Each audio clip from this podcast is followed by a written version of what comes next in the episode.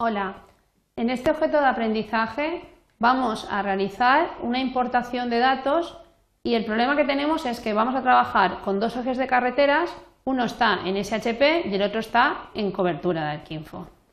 Entonces, vamos a, entrar en el Command Tools, vamos a seleccionar el Workspace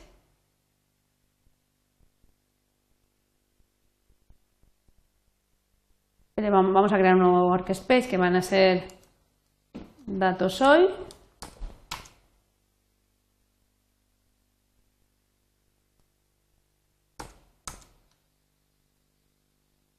Vale, y lo que vamos a hacer es copiarnos de un workspace que existe donde están datos de un examen, examen de enero de 2008,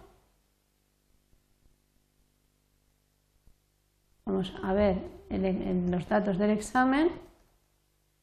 Examen de enero 2008, donde tenemos, por una parte, eh, SHX, ¿vale? Es decir, tenemos SHPs, SHX y DBF, es decir, una, una cobertura con E00 y luego unos datos de SHP.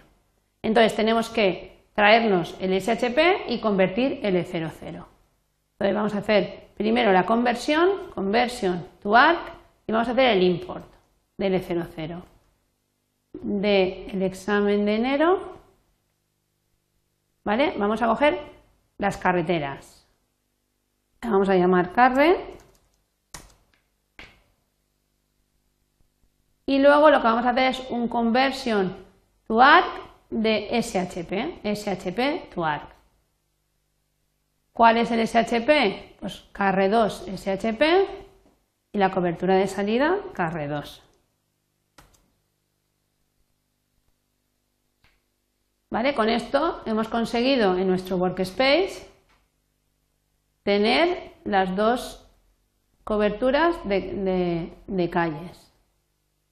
Tenemos en datos hoy, tenemos carre, en el que vemos en principio dice from node to node a 0 y carre 2 en la que nos da también el from node to node a 0. Hay que ir con cuidado con esto, ¿vale? vamos a abrir las dos carreteras y vamos a darle en principio que renombre los nodos internos. Entonces, en edit, topology, renumber nodes, vamos a decir que coja primero datos en datos hoy primero carre y haga el renode y luego que coja carre 2 y también haga el renode. Entonces, si miramos a ver la tabla ahora, nos daremos cuenta que ya hay conectividad. Front del, nodo, del 1 al 2 y el carre 2 también va, bueno, o del 2 al 1, ¿vale? Ya tienen en principio conectividad. ¿Qué es lo que vamos a hacer ahora? Pues vamos a hacer dos buffers. A, la carretera 1 le vamos a decir que haga un buffer de 100 y a la carretera 2 le vamos a decir que haga un buffer de 200. Y luego vamos a hacer una superposición de los dos buffers. Entonces, con el análisis over eh, ¿vale? Vamos a la proximidad, vamos a hacer el buffer, cogemos de líneas, cogemos carre y le vamos a decir que esa sea carre 100 con 100, aplicar. Y, y al otro buffer. Le vamos a decir a carre, a carre 2, esto ha ocurrido porque no le he dicho que son líneas, carre 2, le voy a llamar mm, buff carre 2 y le voy a dar 200.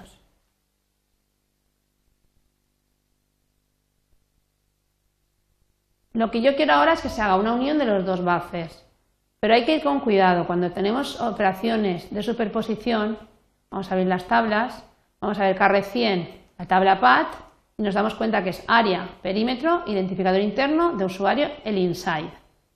Y abrimos el buffer carre 2 y tenemos área, perímetro, identificador interno, identificador de usuario y el insight. Cuando hacemos operaciones de análisis, las tablas no tienen que tener campos en común. Si tienen campos en común, eh, la segunda cobertura que entra pierde ese valor. Entonces, recordar que siempre que tengáis buffers y tengáis que hacer una operación de superposición, uno de los dos buffers hay que renombrarlos. En este caso, vamos a renombrar los dos para saber perfectamente de quién viene. Entonces, lo que vamos a hacer es en Edit, Infotable, Rename Item, vamos a coger el buff carretera 2 path y el campo inside, le vamos a decir que es eh, influencia 2 influencia 2. Y luego vamos a hacer lo mismo con la carretera 100 path y vamos a poner influencia 1. Vamos a coger el inside, ok, le vamos a llamar influencia 1 y aplicar. Entonces lo que vamos a hacer ahora es la superposición. Análisis, eh, map sheet, perdón, el overlay, vamos a hacer la unión de los dos buffers, de buff carretera 2 y de, y de carretera 100. ¿Vale? Vamos a decir unión. Vamos a dar al OK. Y vamos a visualizar el resultado. Para visualizar el resultado abriremos el Edit Tools de la unión y lo que vamos a visualizar es que nos enseñe el campo inside. El campo de influencia 1, en el que vemos aquí que este tiene influencia 100, influencia 100 y este tiene influencia 1 y si vemos el influencia 2, vemos que este tiene 100, este tiene 100 y este tiene 1. Pues si no hubiéramos realizado esto, hubiéramos perdido uno de los dos campos del inside. Con esto termina este objeto de aprendizaje.